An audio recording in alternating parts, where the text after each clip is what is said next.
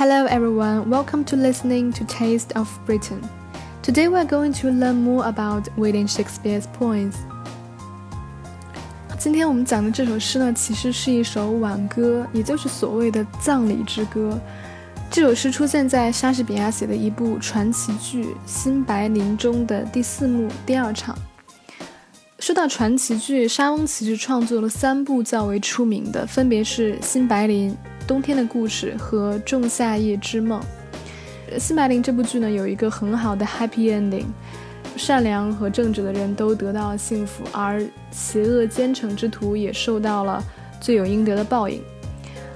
呃，为了让大家更好的理解这首挽歌，我想简单的来说明一下它出现之前发生的背景故事是什么。新白林这部剧呢，是以大不列颠国王辛白林的名字来命名的。这位国王的女儿与青梅竹马私定终生，导致辛白林大怒。一气之下呢，他将女儿的青梅竹马普修莫放逐到了遥远的罗马。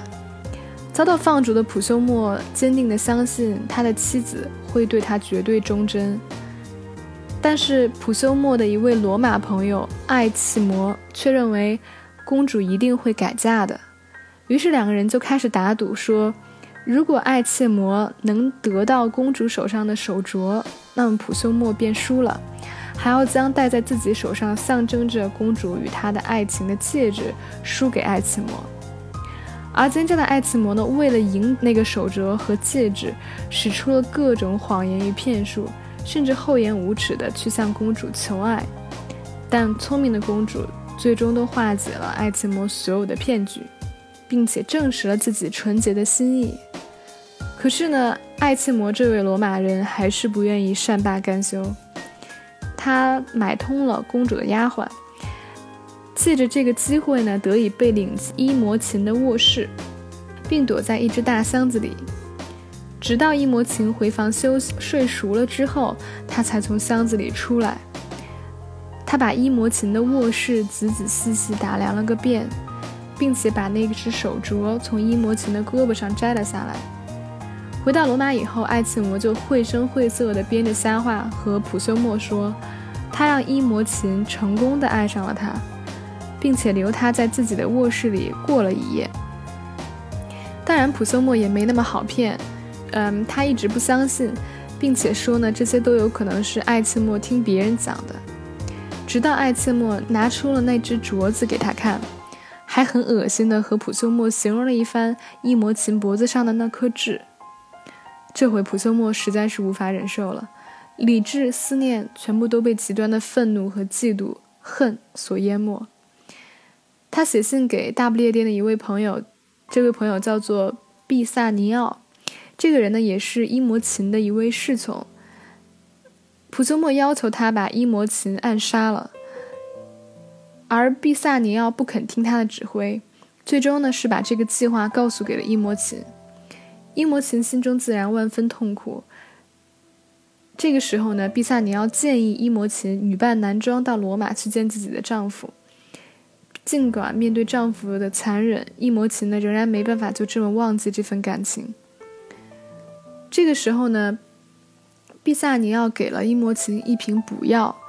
期待他在路上免受疾病的困扰，但实际上这瓶药呢是被皇后做了手脚的。最终，这瓶药里面装的不是补药，而是强力的催眠药。在伊摩琴呢去罗马的途中，他要穿越一片森林，在森林里他迷路了，加之好几天都没有吃饭，又饿又累。这个时候，他发现了一个山洞，并且走了进去。原来在这个山洞里呢，住着两位兄弟。其实这两位是伊摩琴的亲生弟弟，只不过他们俩在还是襁褓的时候就被国王的仇人偷了出来，并且在这处山洞里抚养长大。当然，他们三人都不清楚对方的真实身份是什么，但是有可能是因为天生的血缘相吸，三个人都觉得在一起的时光十分的快乐融洽。有一天，两位兄弟出门打猎。伊摩琴觉得浑身乏力，身体不适，就拿出毕萨尼奥给他的补药，一口喝了下去，立刻就睡着了，睡得就像是死了一样。两位兄弟打猎完回来，发现怎么叫伊摩琴他都没有反应，联想到伊摩琴之前身体极度的虚弱，以为他真的死了。他们两个内心悲痛极了，于是就把伊摩琴抬到了森林里，按照当时的习俗，准备用道歌来举行葬礼。于是就有了我们今天讲的这首诗。在原句当中呢，这首诗是由波里多和凯德华尔，就是那两位兄弟，他们两个人分别唱出的。我在注释里加入的全诗原文呢，也有标注哪些行是由谁讲出的。这首诗无疑是唱给自己最亲爱的友人，甚至是手足的，在哀伤失去一模情的同时，他们呢也要安慰自己。OK。Now let's hear it together.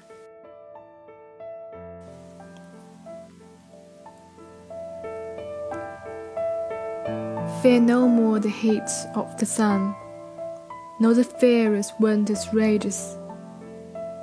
Though thy worldly task hast done, home art gone, and tend thy wages.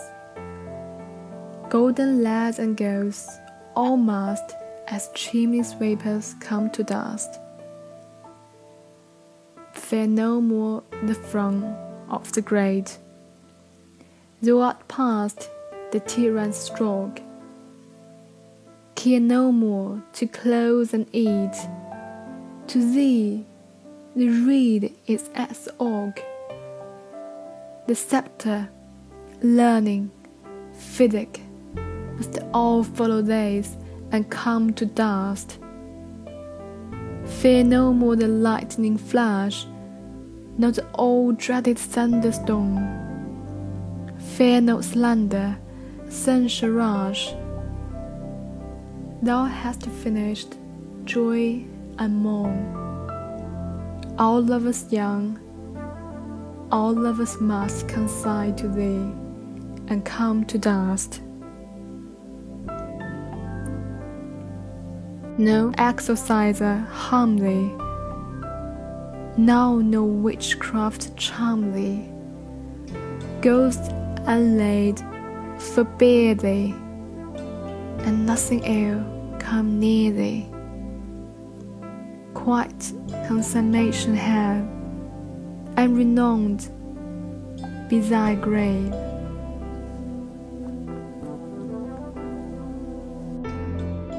好，那读完这首诗之后呢？现在我们来看一下我们需要注意的一些语言上的表达，还有生词都有哪些。首先呢，我们在第一行就看到了一个比较陌生的用法，就是 heat all the time。这个 o 撇呢，其实是介词 of 的简写形式，在诗歌当中呢，呃，经常会把 of 简写成 o 加撇这样的一种缩写方式。我们会看到，在这首诗当中呢，有很多的简写形式。那刚刚说的 o 是一个，那接下来呢是在第四行有一个 and ten thy wages。好，这个 ten 呢其实是动词过去时 taken 的缩写。那么还有一点呢，就是我们看到这首诗当中呢出现了好多 thou、thy、the 这样的词。那其实呢这三个分别是。you、your 和 you 的一个宾格形式。嗯，简单的来说呢，这三种拼写呢，分别是人称代词你的三种变化形式。那么在第五行呢，作者说到，Golden lads and girls all must, as chimney sweepers, come to dust。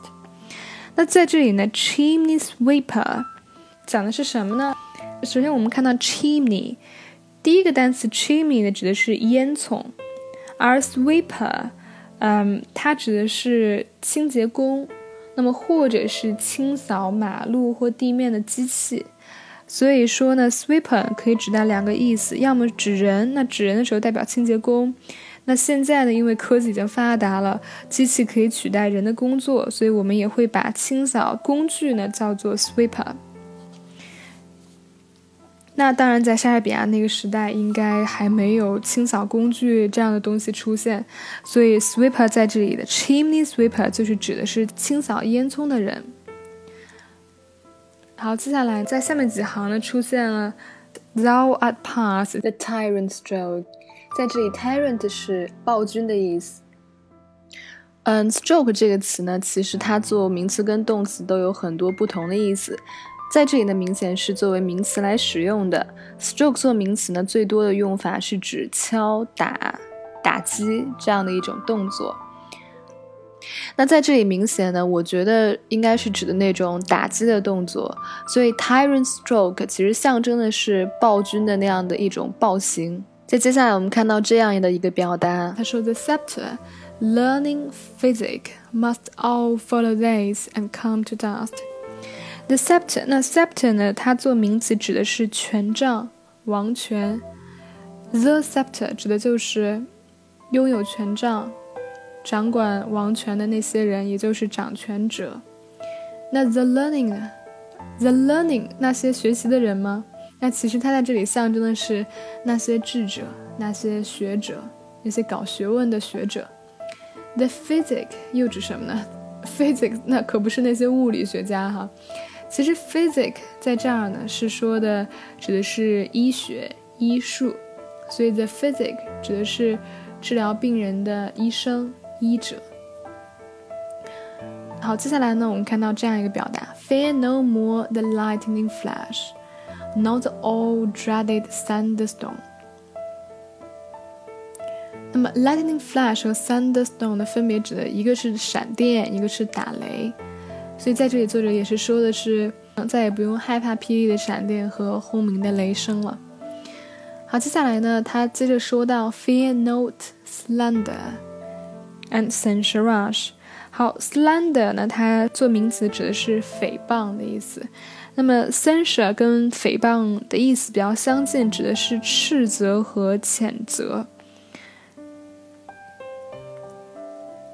好，接下来呢，有一个表达是这样说的：All lovers young, all lovers must consign to thee and come to dust. Consign 它的意思呢是指的做动词，表示把属于你的个人物品委托给别人。那么这个别人可以是中介，通常呢是以出售为最终目的的，也就是说。是一种寄售跟托售的行为，就好比我们现在，呃，卖房子都会找中介。那其实我们是委托给中介来帮我们把房子卖掉。好，那在 consign 下一行呢，出现了这样一个词 exercise，exercise 的意思呢，嗯，其实，在现代这个词已经不存在了。我能找到的只是 exercise。也就是把 r 去掉，变成一个动词。那么在这里，exercise 呢？据我所查到的资料呢，是指的除怪驱邪。那也就是 exercise 加一个 r，我推断的应该说是那种去进行除怪跟驱邪的巫师，很像我们现在所说的驱魔师。好，接下来呢，在倒数第二行，quite。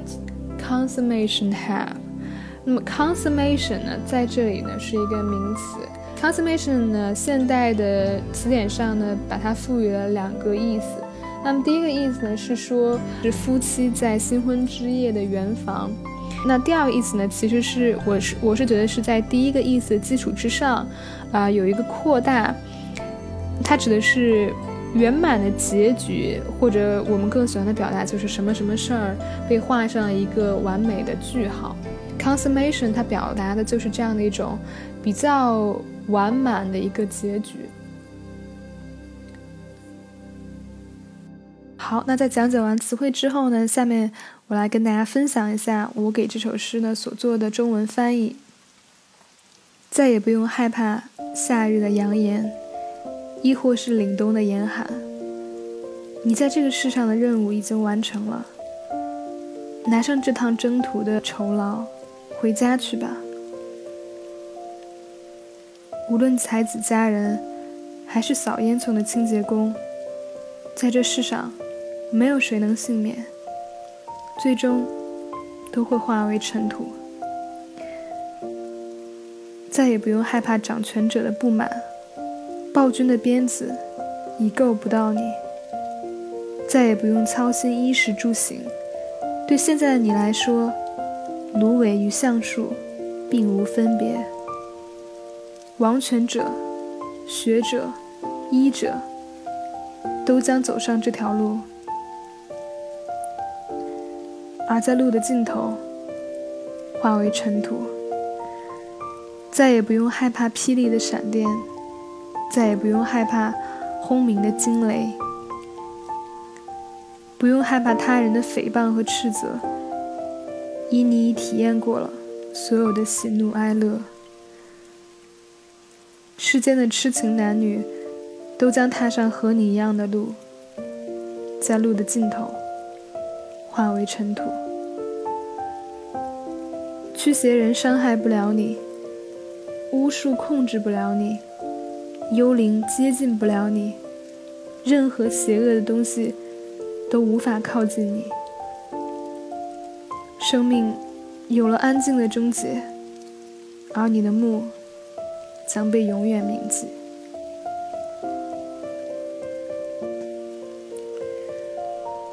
读完全篇以后呢，会发现诗中并没有明显的哀怨情绪，也没有强烈的情感宣泄，没有对亡者沉重的思念。也没有在挽歌当中称赞回忆他的品格事迹。整首诗是围绕着死亡所带来的不再恐惧、不再被活着的事所困扰而展开的。与其说这是一首哀悼之歌，不如说更像是一首安抚送别之歌。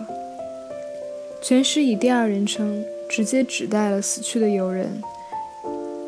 这真真切切是和死者直接的对话。他们安慰伊摩琴的灵魂，让他不必徘徊悲伤，不必因为离开这世间而感到留恋不舍。因为死去的世界会给他带来更多的安宁，摆脱了世间的一切苦难折磨。现在他终于可以休息了，就像诗中所说的。Take your wages and go home。这同样并不只是在安慰亡者，这兄弟两人通过这种方式，其实更多的是在安慰他自己，告诉自己，好友的死对他来讲，更多的是一种解脱，来让自己不要沉浸在失去他的悲伤里。事实证明，这样的方式确实能让人更快的从悲伤的情绪当中走出来。我想，他们兄弟二人之所以会在挽歌当中去唱诵、去想象死亡之后的宁静，也是因为他们对友人的死亡并没有从自身的角度出发来理解，相反，他们是从逝者的角度来看死亡能带给逝者的。永远的解脱。同时，有人的死也让他们联想到了这世间所有的美好、所有的强大、所有的如伊莫琴那样的仁慈、善良、坚强的人，都会迎来最终死亡的命运，都会 come to dust。而如今写了这句话的莎士比亚也是如此。当然，这也是另外一种自我安慰。把死亡说的越是难以逃脱，越是命中注定，自己就能将亲人的死亡、将友人的死亡看得更平常一些，自己当下就不会那么震惊它的发生了。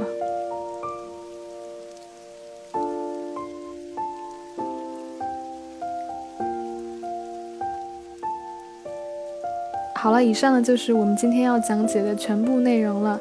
那这一期呢也是莎士比亚系列的最后一期，感谢大家的收听。